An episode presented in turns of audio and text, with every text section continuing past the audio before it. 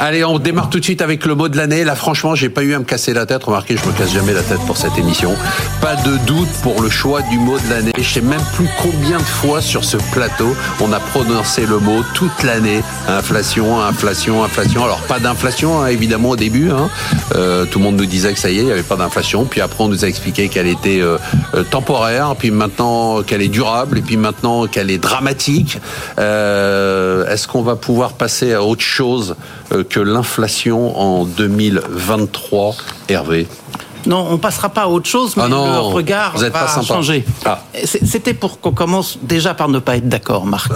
Euh, alors, on va en parler de façon plus sereine parce qu'elle ralentira. Euh, elle ralentira parce qu'elle avait beaucoup accéléré au printemps de l'année dernière, et donc à ce titre-là, elle ralentira. Mais derrière cela, il y, a, il y a deux questions importantes. La première question, c'est est-ce que l'inflation qu'on aura demain est de même nature que l'inflation qu'on aura hier? Alors on peut dire c'est un chiffre de hausse des prix, ça reste un chiffre de hausse des prix, mais il faut aller un peu plus loin. L'inflation qu'on avait hier, c'était très largement une inflation liée à la demande. Il y a plus de demandes, les prix accélèrent, l'offre était très flexible aux États-Unis, pas en Europe. Même en Europe, on avait encore une inflation avec, plus avec le prix de l'énergie, on est dans une inflation par l'offre.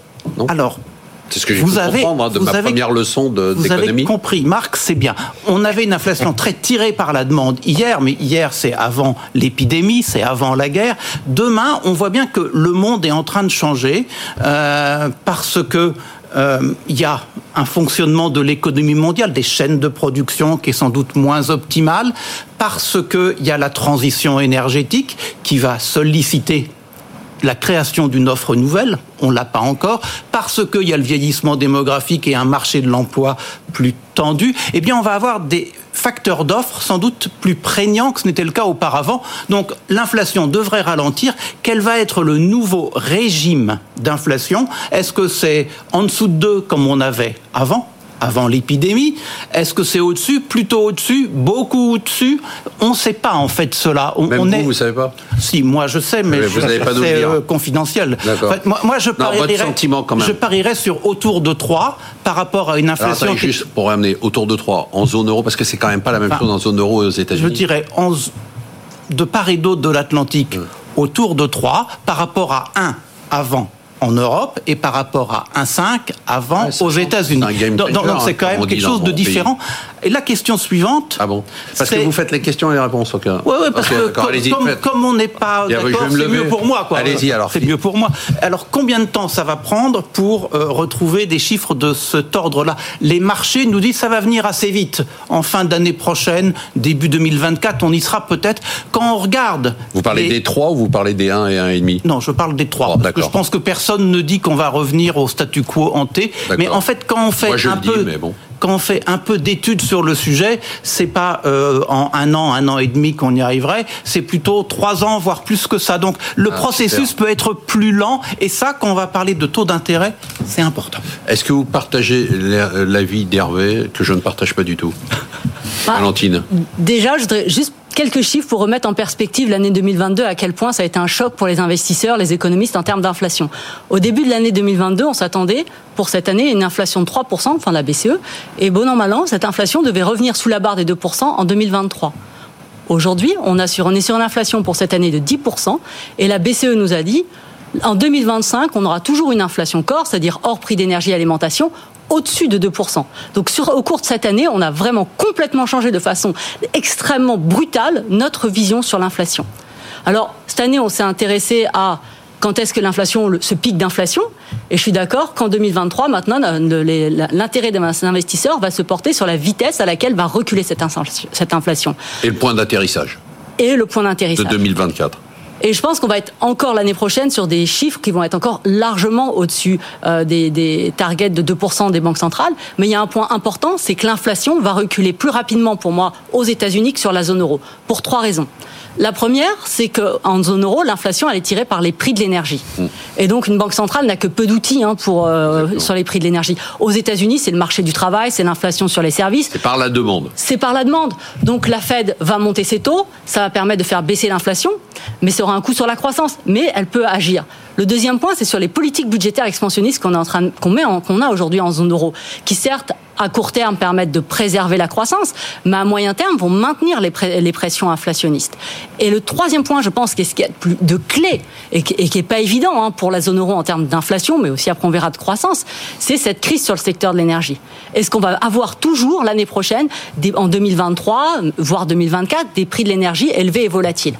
Parce que si les livraisons de gaz euh, via les pipelines russes ne reprennent pas, ça veut dire qu'on va être toujours dépendant du gaz, euh, des, des approvisionnements euh, sur le marché mondial en gaz naturel liquéfié, et on va être en concurrence avec l'Asie, notamment avec la Chine. Et cette année, il faut quand même pas oublier que la conso chinoise a baissé de 20% à cause du ralentissement économique. Ce que vous dites quand même les deux, ce qui est important, hein, au-delà de, la description de ce qu'on vient d'avoir et de ce qu'on va avoir, c'est que globalement, vous pensez les deux que finalement le new normal, hein, euh, Hervé, vous, vous êtes très clair. Le new normal, vous dites, il sera beaucoup plus élevé que prévu. Et Valentine, vous dites, de toute façon, là, c'est même pas la peine de parler pour l'instant du new normal parce qu'il faut encore du temps. On n'y est pas. On n'y est pas. C'est même pas parce que pour moi, le new normal, c'était 2024. Et, visiblement, ce que vous dites, ça sera plus long. Ça change quand même complètement la donne pour vous, euh, les gérants, hein, euh, cet environnement-là. Euh, euh, non, ça, ça, a changé la donne après euh, ce qui vient des. Non, mais le fait de se dire que, pardon, excusez-moi, Louis, le fait de se dire que qu'on peut rester sur un niveau d'inflation, c'est pas pareil de gérer ce que des fonds comme vous gérez des fonds et des portefeuilles avec une inflation à 0 ou 1% et une inflation durable à 3% bah, je ne suis pas sûr que ça soit le cœur du sujet. C'est un sujet, mais pas nécessairement le cœur du sujet. Ce qui a inquiété le plus les marchés cette année, ça a été de devoir revoir leurs anticipations de taux terminal. Euh, autrement dit, c'est l'insécurité, c'est de ne pas avoir d'horizon.